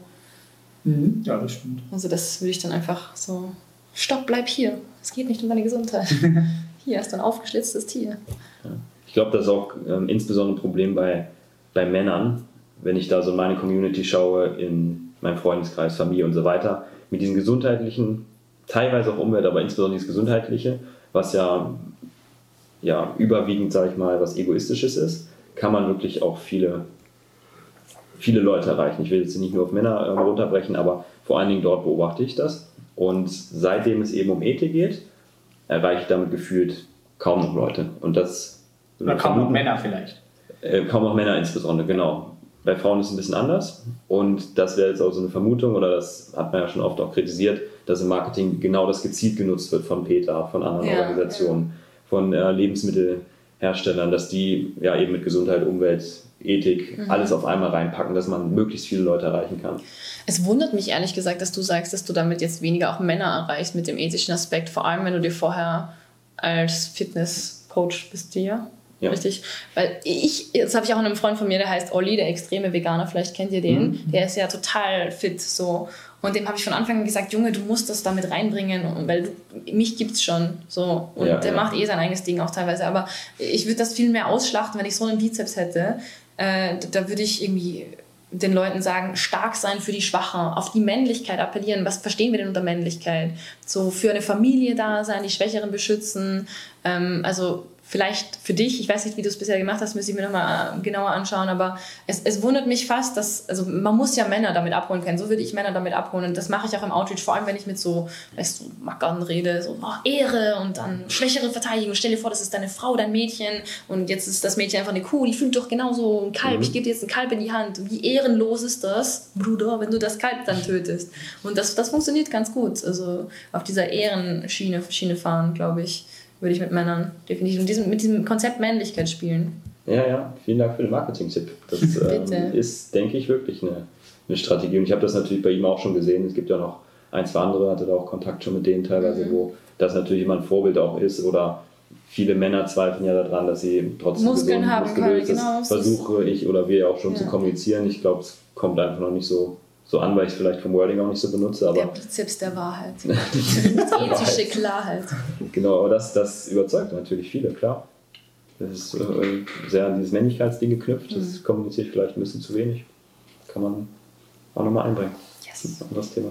Planst du denn, das war so eine Zuschauerfrage, deinen Aktivismus auch noch auf andere Bereiche auszuweiten? Du hast ja jetzt auch so ein bisschen Richtung ähm, Frauenrechte argumentiert mit OnlyFans zum Beispiel, mhm. dass es ja okay sein soll, Sexarbeit soll okay sein. Ähm, oder bleibt es eigentlich primär beim Veganismus? Das war so die Frage. Also ich komme manchmal nicht drum rum, weil ich jetzt auch immer wieder in so politische Kreise und politische Fragestellungen reingewurmt werde, mhm. ähm, mich mit Stellung zu Mehr Bein gedrückt, ja. Ja, ne? also ich habe mich sehr, sehr, sehr, sehr, sehr lange als absolut politisch desinteressiert und sogar unpolitisch bezeichnet. Aber umso mehr Verleumdungsversuche es dann gibt, ähm, umso mehr muss man sich ja auch mit dem Thema befassen, um zu wissen, was einem überhaupt hier an den Kopf geworfen wird. Und findet dann heraus, oh, ich habe ja hierzu doch eine Meinung. Mhm. Ähm, und ähm, Aktivismus werde ich definitiv auf der Schiene vom Veganismus bleiben, aber ich werde mich hier und da mal bestimmt auch in anderen Themen ähm, äußern, Stellung beziehen, Menschen verteidigen, denen Unrecht getan wird, so wie ich die Tiere auch verteidigen möchte, denen Unrecht getan wird. Bezüglich jetzt Feminismus ähm, hat man mich ja jetzt auch manchmal auf LGBTQ-Demos gesehen. Mhm. Ähm, es gibt manche Aspekte, die ich davon nicht unkritisiert unterstütze. Und ich glaube, das tut auch nicht jeder Teilnehmer der Pride. Ähm, aber ich denke, man kann Diskriminierungsfreiheit unter anderem auf Feminismus-Demos oder auf LGBTQ-Demos definitiv mit einbringen und die diese Themenkomplexe auch kombinieren, weil Intersektionalität ähm, ist etwas, was ich für wichtig erachte. Was, Kurz erklären. Entschuldigung, ja. Ähm, also alle Diskriminierungsformen fußen auf dem gleichen Gedankengut, dass eine Gruppe sich über eine andere stellt auf Basis von einem fast schon faschistischen Gedankengut und weil es das System zulässt, dass beispielsweise, und Männer erfahren auch Sexismus, Männer sagen, ja, das sind ja nur Frauen, deswegen darf ich das Objekt benutzen. Rassisten sagen, ja, das sind ja nur beispielsweise Schwarze, deswegen darf ich das Objekt benutzen. Oder wir Menschen eben beim Speziesismus sagen, es sind ja nur Tiere, deswegen darf ich das Objekt benutzen. Aber die diskriminierende Denkweise ist in diesen Diskriminierungsformen eben gleich. Und dann gibt es auch noch den Ableismus und den Ageismus und ganz, ganz viel. Und die haben diese Schnittstellen, dass eine Gruppe sagt, wir sind besser als ihr, deswegen dürfen wir, bam. Und wenn es dann also eine Pride-Demo geht, die sich für sexuelle Freiheit und Frieden und körperliche Unversehrtheit ausspricht, dann muss man hier diese Schnittmenge mit dem Veganismus, mit den Tierrechten eben verwenden, um ähm, dieses ethische Mitgefühl zu erweitern. Und deswegen bringe ich das da auch ein. Man kann das jetzt betrachten, also ich mache auch LGBTQ-Aktivismus von mir aus, kann man sagen, aber vor allem verwende ich die Schnittfläche, um zu sagen, hey, wenn ihr für ähm, die Freiheit von, von Menschen und ihre körperliche Unversehrtheit und ihre Genitalienfreiheit seid, dann müsst ihr das bei, bei den Tieren ja auch sein. Und so würde ich betrachten, betreibe ich auch andere Formen von Aktivismus, weil das mhm. einfach einhergeht damit. Interessant war auch, dass das eben in beide Richtungen ging. Es gab ja die Kritik, dass du damit dieser Gruppierung denen schadest und andererseits, dass du da was in dem Bereich auch tust. Also das ist ja. Das ist ja wie wenn, wenn man uns vorwirft, dass wir dem Veganismus schaden, nur weil wir über falsche Gesundheitsargumente Nein, nein, aufklären. ihr habt mich hier eingeladen, also schadet ihr dem Veganismus. Ich, ich freue mich auf eure, also es tut mir leid für eure Kontaktschuld. Wir haben schon äh, vorher schon, die Kontaktschuld ja, ja. Äh, Grüße gehen raus. Jetzt wirklich von ja. du von vielen gehört, ich von mehreren gehört. Wir hatten jetzt einen Fragesticker in der Story, der ist, ist eskaliert. Umso mehr Respekt, dass ihr nicht den Hebel gezogen habt und dass ich trotzdem hier sein kann. Ja. Danke. Das, genau. Ich weiß das sehr zu schätzen, weil das ist diese Loyalität und der, der Stand zur eigenen Meinung ähm, und sich selbst ein Bild machen, ist wirklich nicht selbstverständlich in der veganen Tierrechtsbewegung. Absolut nicht. Mhm. Prin prinzipiell, weil dir ja auch dann zum Beispiel vorgeworfen wird, dann mal rechts zu sein, zum Beispiel, den Vorwurf kennst du ja wahrscheinlich. Mhm. Veganismus ist ja per se erstmal unpolitisch. Sehe ich auch so. Das könntest du auch so, das würdest du ja, auch so sehen absolut, quasi. Ja. Ja. Okay. Und ich werde ja gleichzeitig als linksgrün versifft, je nachdem, wie du fragst, und rechtsextremistisch versifft, äh, verleumdet. Also wird wohl irgendwo in der Mitte liegen. Ja, es gibt äh, ja, Meinungen von beiden Seiten, die ich jetzt kennengelernt habe, erst dadurch, dass ich mich mit Politik befasst habe, ja. die ich ablehne und die ich akzeptiere. Aber ja, mehr kann ich dazu fast nicht sagen. Wir hatten ja auch gestern Abend noch den das YouTube-Video geguckt, ich weiß gar nicht mehr, wie der Kanal hieß. Und Tilted Floster, ja. Ja, das waren äh, unter anderem Videos, die wir auch gesehen haben und dann haben wir uns natürlich die einzelnen Ausschnitte da auch angesehen und haben mhm. gesagt, okay, das äh, können wir natürlich auch nicht so unterschreiben, da wird dann viel direkt reininterpretiert, viel unterstellt, was, äh, was man dir so auch nicht zuschreiben kann. Also da gibt es, glaube ich, auch ganz viele Dinge, über die man, die man an beiden Seiten so ein bisschen kritisieren kann. Ne? Ich glaube, du hast das ja in Videos schon ganz oft eigentlich gemacht. Ich weiß nicht, ob die Leute die Videos da nicht gucken, aber du könntest ja jetzt auch nochmal gerne klarstellen, dass du halt nicht rassistisch gegenüber ethnischen Hey, wenn es im Internet steht, sind. muss es stimmen. Ja, oder auch einfach nicht transfeindlich bist. Ja, was transfeindlich ist, ist halt für viele Leute subjektiv. Zu kritisieren, dass unter 18-Jährigen ähm, teilweise mehr oder weniger langjährige Beratung ähm, nahegelegt wird, dass sie eine intensive hormonelle Therapie bekommen oder sich verstümmeln lassen, ähm, ist für viele Leute schon transphob. Okay. Ja. Und da, da, da, kann ich nicht, kann ich nicht sagen, ich, wenn, wenn ihr mir sagt, das ist transphob, dann bin ich deswegen transphob. Wenn ich das aus einer medizinischen Perspektive betrachte und mir auch Statistiken anschaue, dass da auch Leute gibt, die, die Transitioner sind und ähm, sich dann verstümmelt fühlen, überhaupt das anzusprechen, ist für viele Leute schon transphob. Und das ist sehr, sehr schade, weil es einen Diskurs, ähm, wo es um, um die, auch die Sicherheit von Jugendlichen geht, einfach teilweise sehr beeinträchtigt. Mhm uns auch noch gefragt hatten, wie sieht es aus außerhalb des Aktivismus? Was machst du sonst so in deiner Freizeit? Du hast gesagt, dass du jetzt ein paar Tage mal freigenommen hast. Also ja, kannst du dir auch ein Leben neben dem Aktivismus vorstellen? Ja. Oder auch die Frage vielleicht schon mal, wie es noch weitergehen könnte. Hast du einen Plan B, wenn du merkst, dass mit dem Aktivismus äh, du das nicht mehr fühlst oder da an den Punkt kommst, dass du ähm, ja, das nicht mehr machen möchtest? Ich glaube, es könnte für mich im äh, deutschen Sprachraum äh, durchaus äh, schwieriger werden, jetzt wieder als, als Ärztin Fuß zu fassen, kann ich mir jetzt schon vorstellen. Ähm, ich habe zuletzt in der Pathologie gearbeitet, wo ich keinen Patientenkontakt hatte und das habe ich mir absichtlich deswegen ausgesucht, weil ich keine Lust hatte, das vom Patienten angesprochen zu werden. Deswegen ähm, und weil ich nicht zuschauen wollte, wie Patienten essen wie sie Tiere essen und stattdessen musste ich Ärzten zuschauen, wie sie essen. Also es hat sich nicht viel genommen. Ähm, aber nein, das kann ich mir so nicht mehr vorstellen. Ich halte das Gesundheitssystem, so wie es aktuell ist, für extrem ineffizient und fahrlässig teilweise. Äh, das habe ich auch schon lange kritisiert, äh, als ich schon pflanzlich war, weil man eben doch durch eine vollwertige pflanzliche Ernährung ähm, viel verhindern kann, weswegen Leute extrem leiden und dass das ja auch im Medizinstudium nicht vermittelt wird. Keine einzige Stunde Ernährungslehre hatten wir im Medizinstudium. Das war für mich sehr schmerzhaft, davon teilweise ähm, ein Teil zu sein. Ich habe, ich, ich, ich finde nicht, dass man, wenn man etwas so angeht, einen Plan B braucht. Man muss nur die eigene Strategie regelmäßig überdenken, um sich auch damit nachhaltig über Wasser halten zu können, sowohl finanziell wie auch mental. Aber ich, ich habe absolut nicht vor, vom Gas zu steigen. Ganz im Gegenteil. Also die letzten Tage, was ich da gemacht habe, ich bin durch Wien spaziert. Ich habe einem Freund Wien gezeigt und das war sehr schön. Ähm, aber wir haben trotzdem Aktivismus gemacht. Wir sind am Cube vorbeigegangen. Ich wollte ihn eigentlich nur herzeigen. Und dann sind wir doch drei Stunden im Cube gewesen. also es, ihr könnt mich nicht davon abhalten. Äh, nein, ich, äh, werde noch mehr machen. Ich, ich werde jetzt, ich, ich habe wieder neues Feuer fangen können jetzt. Definitiv. Stay mad, stay mad. Man muss wütend bleiben. Eine Pause ist ja auch mal wichtig, ne? um wieder die Gedanken nein, zu sortieren. Nein, ich lasse mir das einreden. Ich halte nichts davon. Von Anfang an haben mir alle gesagt, Raffaela, du musst mehr Pausen machen, du wirst ausbrennen nach zwei Jahren, das geht so nicht.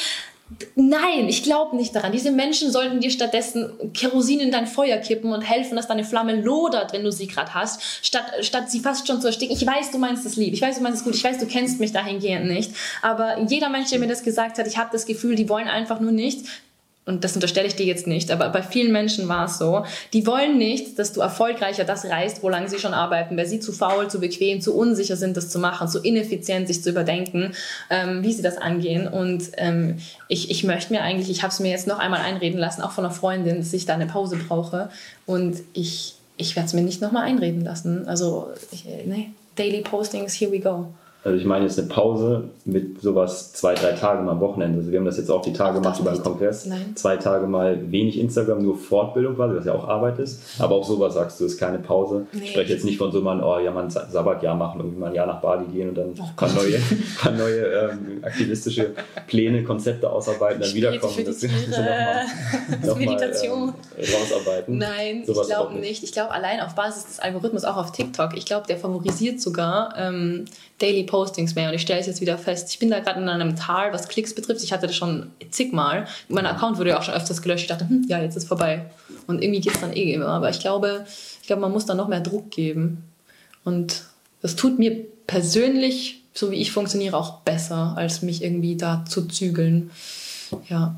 Wie, wie gehst du schon mit diesem ganzen Hate, sag ich mal, um? Triggert der dich, äh, nicht triggert, sondern äh, belastet der dich persönlich? Ähm, oder bist du da abgehärtet? Wie ist das? Der Hate, der wirklich einen ziehen, runterziehen kann, ist wenn man so frustriert ist, dass das von Veganern teilweise kommt. Mhm. Also eben diese ganzen Exposed-Videos, und da war ja nicht der Erste, der das gemacht hat. Der Herr Tierfreund, falls ihr den kennt auf TikTok, der hat ja auch 25 Teile die extreme militante Veganerin gemacht. Und ehrlich, jedes Mal solche Videos, man muss schon fast Danke sagen, äh, geben einem dann so ein bisschen einen Hype, weil man in aller Munde ist und so. Und ähm, mhm. auch wenn es teilweise unangenehm ist, man muss dann halt einfach nur standhaft bleiben, da nicht einknicken, keine blöden Entschuldigungsvideos machen, weil da wird einem dann eh wieder nur unterstellt, man macht das um, keine Ahnung was. So, ähm, man muss einfach weitermachen, standhaft bleiben. Es nervt, es nervt. Es sind sowieso Mücken, die dich so angreifen und dann machst du einfach weiter. Ähm, aber man braucht definitiv auch Aktivisten, die mit einem an einem Strang ziehen, die einem nicht sagen, dass man Pause oder so zurückziehen oder mal drüber nachdenkt. Vielleicht hättest du das ja echt anders sagen können. Nein, sei leise.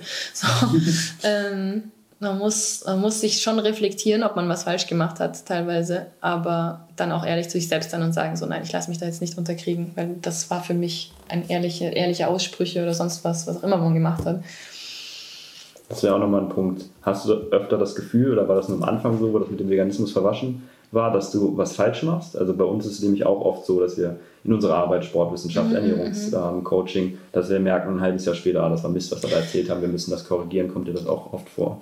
Mehrere Aspekte. Als ich am Anfang beim Aktivismus war, habe ich Petitionen unterstützt, die ich jetzt nicht mehr unterstützen würde, seien das reduktionistische Petitionen, für die ich auch Unterschriften gesammelt habe, oder eben auch Plakate gemalt, die ich, das klingt primitiv, aber die würde ich so nicht mehr machen. Und das ist ein wichtiger Teil von meiner Identität als Aktivistin. Da stand irgendwie drauf, Prävention durch Pflanzen statt Pandemien durch Tiermord. Sowas würde ich nicht mehr machen, weil man, mhm. ja, genau, weiß eh, Reduktionismus und so. Ja. Ähm, und es gibt, äh, was ich sonst noch anders gemacht hätte. Ja, also zwei, drei Sachen inhaltlich habe ich falsch gemacht. Du hast einmal ein Video von mir aufgegriffen. Mhm, ja. Hättest du mir vorher aufschreiben können, bevor du das machst? Hätte ich cooler gefunden funktioniert tatsächlich bei den meisten nicht, wenn du sagst. Hätte ich cooler gefunden. Okay. Eine E-Mail. Ja, also ja. les mal. Mach ich dann gerne ja.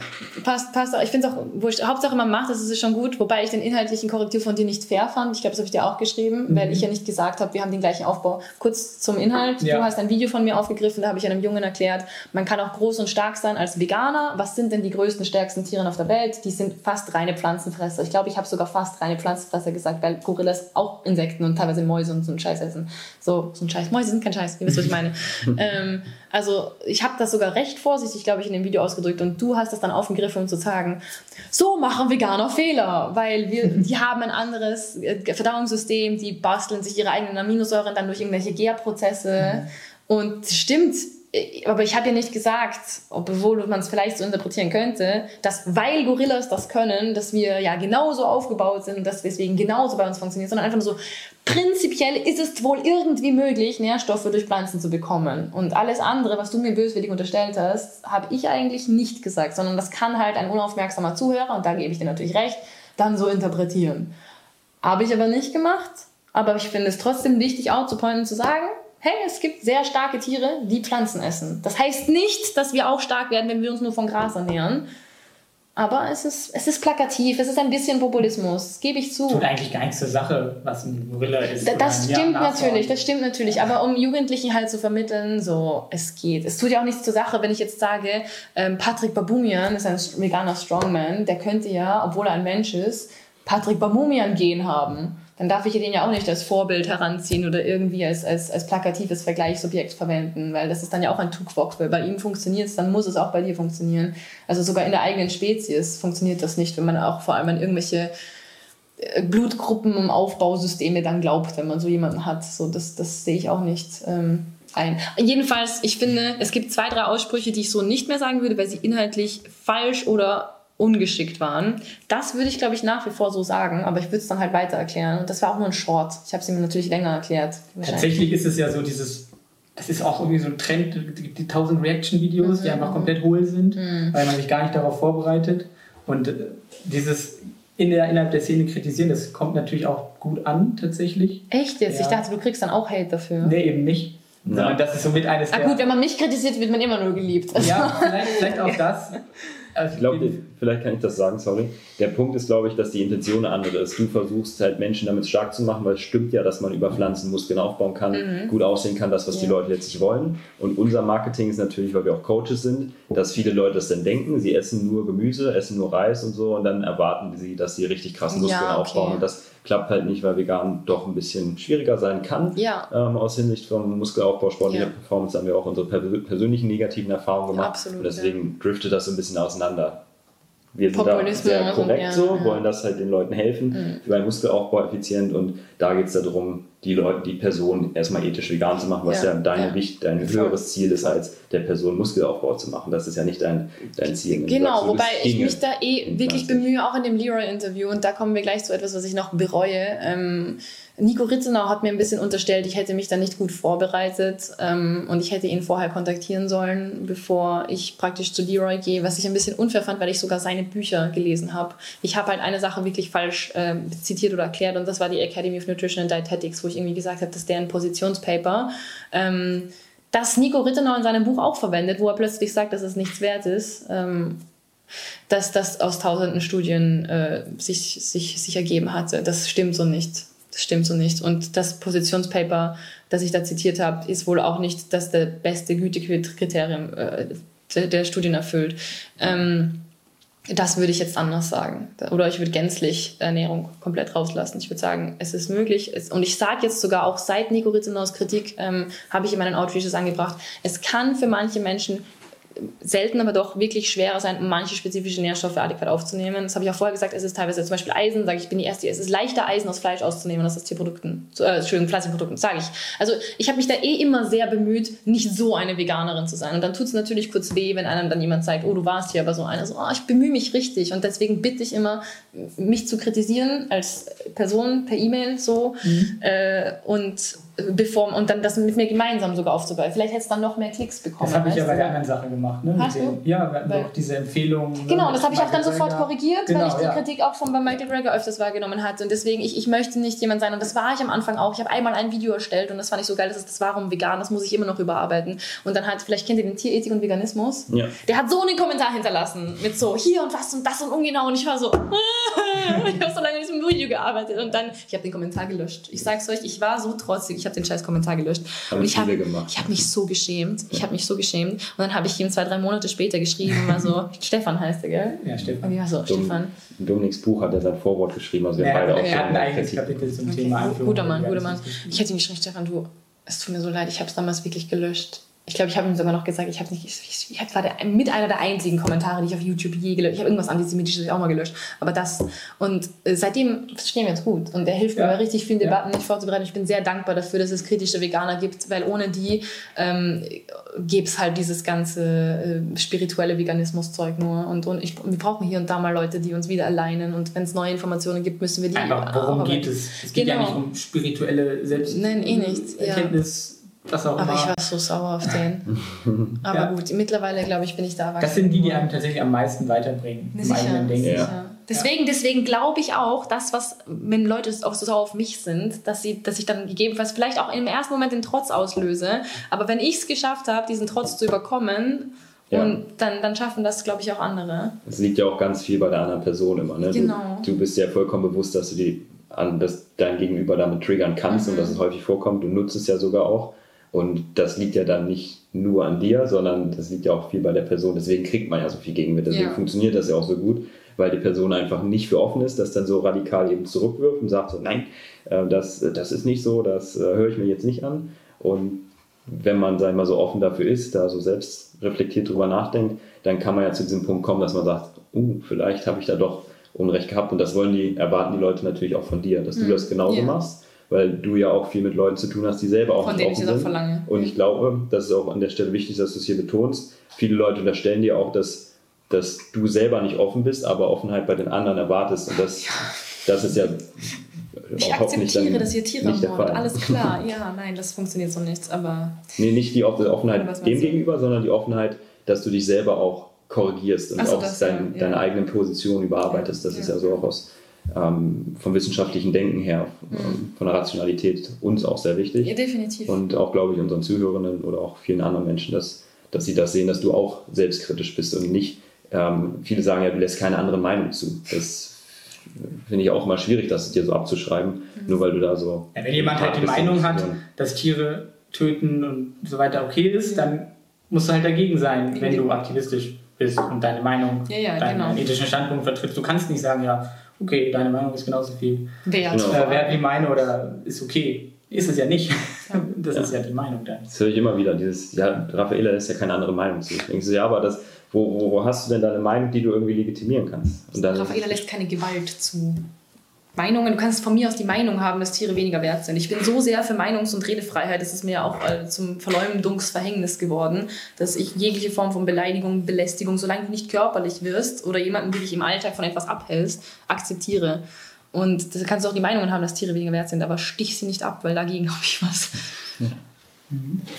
Wir noch eine Zuschauerfrage, da ging es darum, wenn du jetzt als Ärztin arbeiten würdest oder stellst dir einfach vor, ob du dann Medikamente geben würdest, die zum Beispiel Tierversuchen äh, gewonnen wurden? Ich, ja, ich war kurzfristig ja, nee, nicht kurzfristig, also ich, ja, ich war ethisch vegan, da habe ich noch im Krankenhaus nicht als Pathologin gearbeitet und wir haben definitiv auch in der Pathologie mit, mit Sachen, Farben gearbeitet, die, die gegebenenfalls an Tieren, ja. das wusste ich sogar, die hatten so Immunmarker, die werden in den, ähm, ganz schlimm, da kriegen Mäuse einen Tumor eingepflanzt in ihre Bauchhöhle mhm. und kriegen, der stellt dann die, diese Immunstoffe her mhm. und dann werden die Mäuse, das nennt sich Aszites-Maus, Aszites ist so ein Bläterbauch, äh, mehrmals über mehrere Wochen ähm, abgesaugt, die Flüssigkeit, bis der Tumor sie dahin rafft Und diese Immunmarker nützt man dann zur Färbung. Und das ist, das ist so schrecklich. Es ist so schrecklich. Ähm, in einem speziesistischen System, wo auch das gesamte Gesundheitssystem darauf aufbaut, kommt man teilweise nicht drum herum noch, ähm, auch für seine eigene Gesundheit so, mhm. Produkte zu verwenden, die durch, durch solche barbarischen Foltermethoden hergestellt wurden.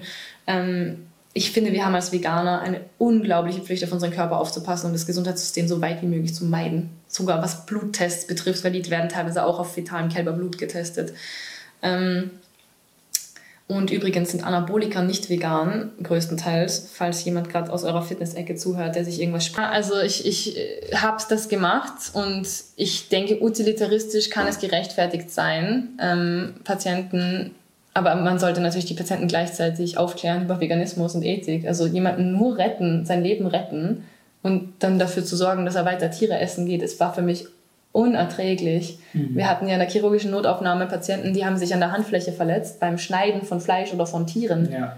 Und dann stehst du da und nähst die Hand. Der ist, sitzt literally vor dir mit blutigem Kittel und du weißt, der geht am nächsten Tag oder sobald das Ding geheilt ist und macht das beim nächsten Tier.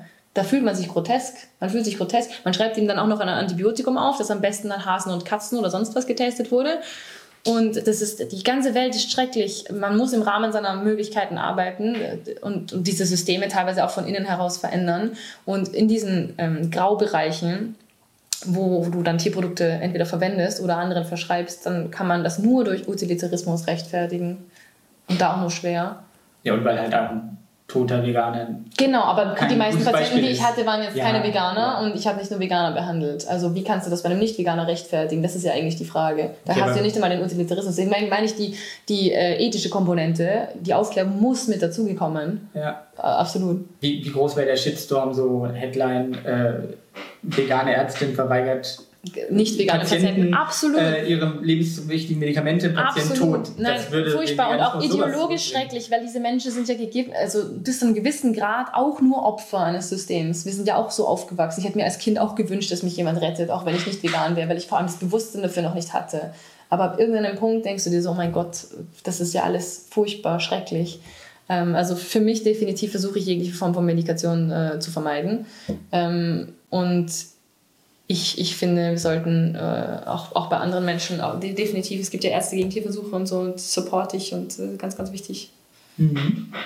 Das heißt, Leute müssen keine Angst haben, wenn du mal wieder Ärzten wird und die bei dir in Behandlung landen, wenn sie nicht vegan sind, dass sie nicht behandelt werden. Also ich bin dort, ich finde, man muss auch Job von, von, von, von Ethik teilweise, teilweise trennen, insofern, dass es gibt dieses, dieses ärztliche, man, man behandelt jeden, man, man, man heilt ja. sogar jemanden, von dem du wahrscheinlich weißt, dass der nicht verurteilter Straftäter ist.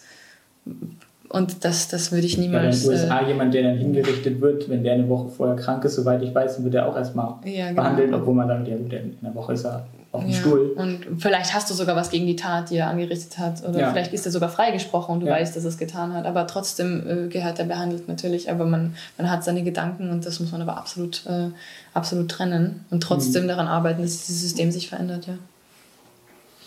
Mhm. Hast du noch was? Ich hatte noch eine Frage zum, zum Sportlichen, weil wir ja auch mhm. ein veganer Sport-Podcast sind. Und da haben wir uns natürlich gefragt, wie sieht es bei dir aus? Hast du überhaupt Zeit? Hast du ich nehme mir Lust die Zeit. auf Sport, ja, nimmst du Zeit, ja. wie, oft, was machst du? Also ich, ähm, seitdem ich wieder im Krankenhaus gekündigt habe, habe ich die körperliche äh, ähm, Energie auch dafür. Das hatte ich in der Zeit lang gar nicht, deswegen habe ich total abgenommen, Muskelmasse verloren, ähm, als ich im Krankenhaus jetzt wieder gearbeitet habe für, für sieben Monate ich mache Homeworkouts und ich habe mir jetzt. Äh, Hast du gedacht, an deinem Trizeps eben? Ja, schon, oder? Da bin ich schon ein bisschen stolz oh, drauf. Ja. Ähm, also ich, ich mache Homeworkouts, ich, ich mache Pull-ups, Push-ups, das übliche Zeug halt. Die, die, also ich finde, mit Handeln oder Fitnessstudio habe ich eine Zeit lang gemacht.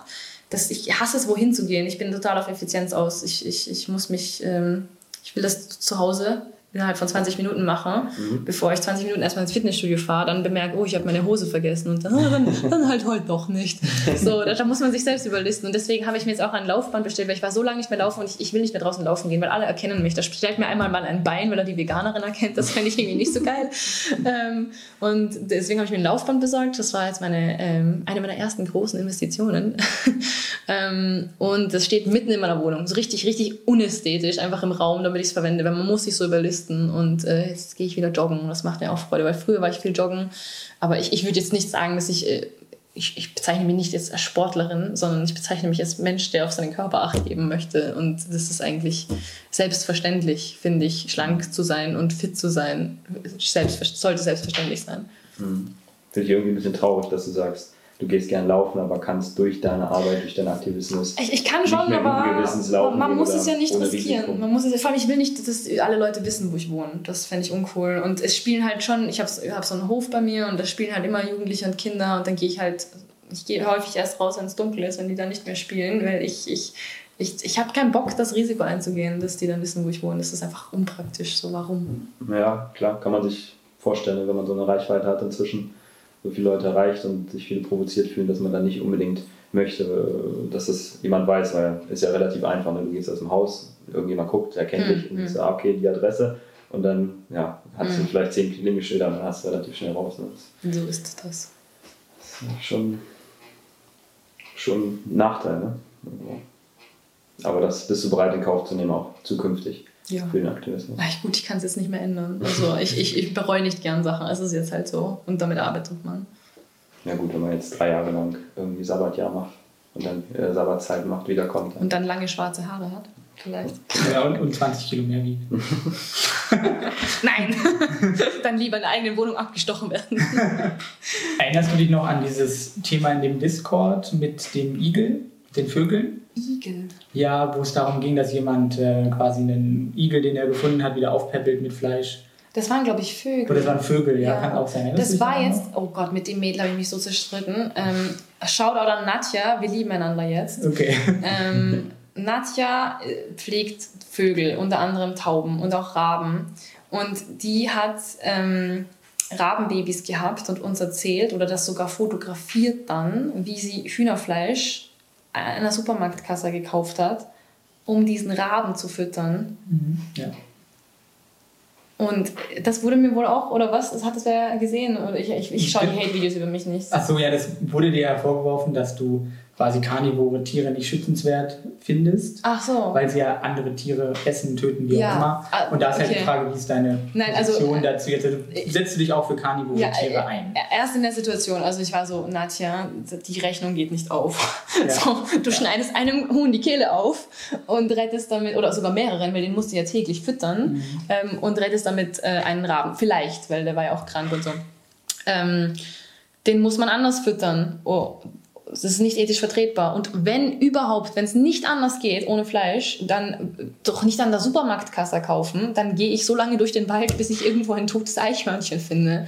Also wie will man das rechtfertigen, einem Kind, und das ist ein Kind, ein Huhn, nichts anderes ist das, die Kehle aufzuschlitzen, um ein anderes Kind zu retten. So, außerdem, das könnte man gegebenenfalls, wenn man nicht deontologisch, also ähm, auf körperliche Unversehrtheit ideologisch denkt, sondern utilitaristisch mhm. und sagt, dieses Leben von dem einen ist einfach wertvoller auf Basis von unterschiedlichen Aspekten. Das ist schon eine kranke Ansicht für viele Menschen, wo die meist nicht mitgehen würden. Aber das ist ja dann nicht nur eins zu eins, sondern ganz viele Hühner, die man für ein Individuum ermorden muss. Wie kommen die Hühner dazu? Wer kümmert sich um die Hühner? Ja. So, und das ist halt das große Problem bei karnivoren Tieren, wenn du die als sogenannte Haustiere hast, äh, wenn du dann die, denen andere ermordete Tiere verfütterst. Warum, warum solltest du die einen als mehr wert betrachten und ihr Leid opfern? Ja. So. Also natürlich muss man 100 Katzen mit rein pflanzlichem Futter versorgen. Hat sie nicht gesagt. Das heißt nicht, dass man sie nur mit reinen Karottensticks und, und Salatblättern versorgt. Es gibt veganes Hunde- und Katzenfutter, ja. was ihr wahrscheinlich ja auch wisst ja. als radikale Veganer.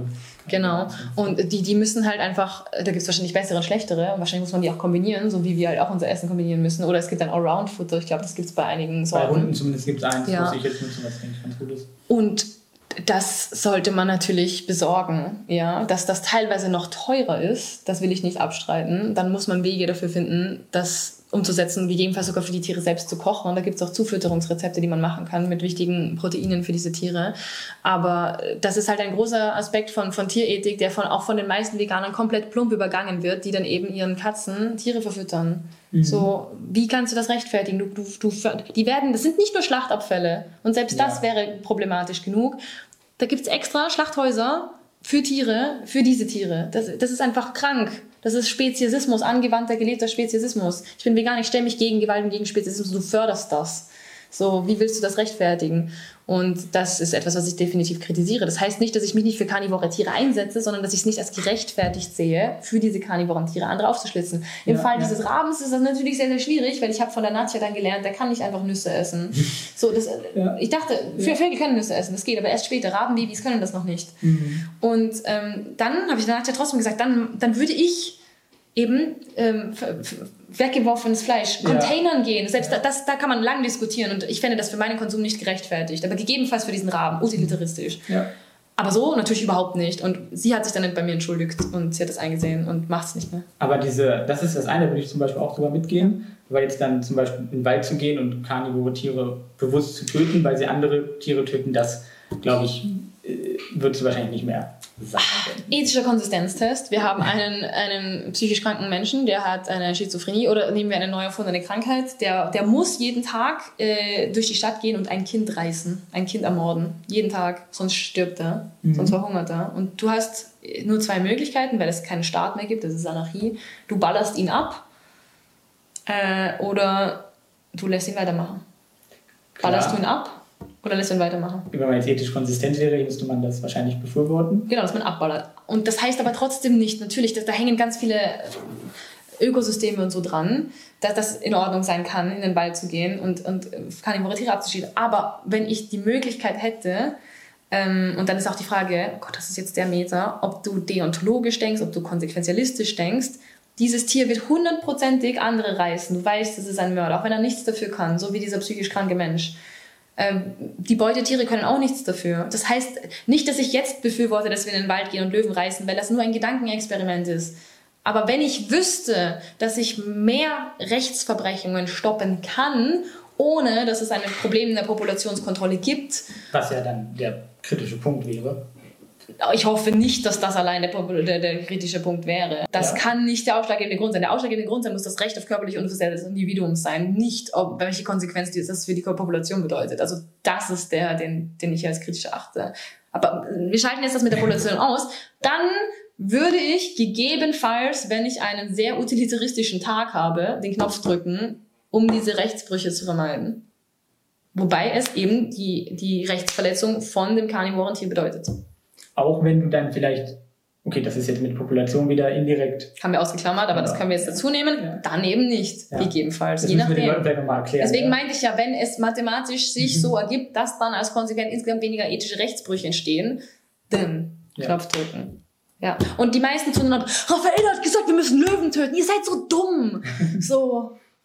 Das ist wie die Bild, diese, diese ganzen Verleumder, und da, da schließe ich an den Titel, das ist wie die Bild für Veganer. Viel zu vereinfacht. Ah, war geil, sich einem drauf auf. Ja, soll er ruhig. Er hat nichts anderes. Die haben alle nichts anderes teilweise. Ja. Okay, dann haben wir ja diese äh, Sichtweise da auch nochmal aufgeklärt, weil ich eben auch gedacht habe, dass du diese Sichtweise da mittlerweile hast. Vielleicht war sie früher anders? Äh, ich wusste ja. nichts von Wild Animal Suffering, als ich in Veganismus gestartet habe. Es kommt dann nach und nach. Das sind so sehr ran, dran. Darüber kann man ja kaum nachdenken, wenn man Rechte und Ethik noch nicht so durchblickt hat. Okay. Ich denke, dann sind wir erstmal gut durch mit allem, was wir wissen wollten, oder? Ja. Hast du noch irgendwas, was du besonders jetzt erwähnen möchtest? Außer Go Vegan, Be Vegan, sorry, Be Vegan. Ja. Möchtest, Wenn ihr gegen Gewalt und Unterdrückung und Diskriminierung seid und nicht vegan lebt, dann sind eure Handlungen nicht im Einklang mit euren Werten. Gewalt und Unterdrückung an den Tieren herrscht jeden Tag in unserer Gesellschaft vor, zwischen unserer Gesellschaft, zwischen unseren Supermarktregalen und die meisten blicken weg. Ich bitte euch nicht mehr wegzublicken, sondern das in euer Herz aufzunehmen, den Schmerz zu akzeptieren und ab jetzt vegan zu sein. Nicht vegan zu werden, es ist kein Weg, sondern eine Entscheidung für Gerechtigkeit. Dieser Podcast wurde präsentiert von TrueV, vegane Nahrungsergänzung für ein gesundes und sportliches Leben.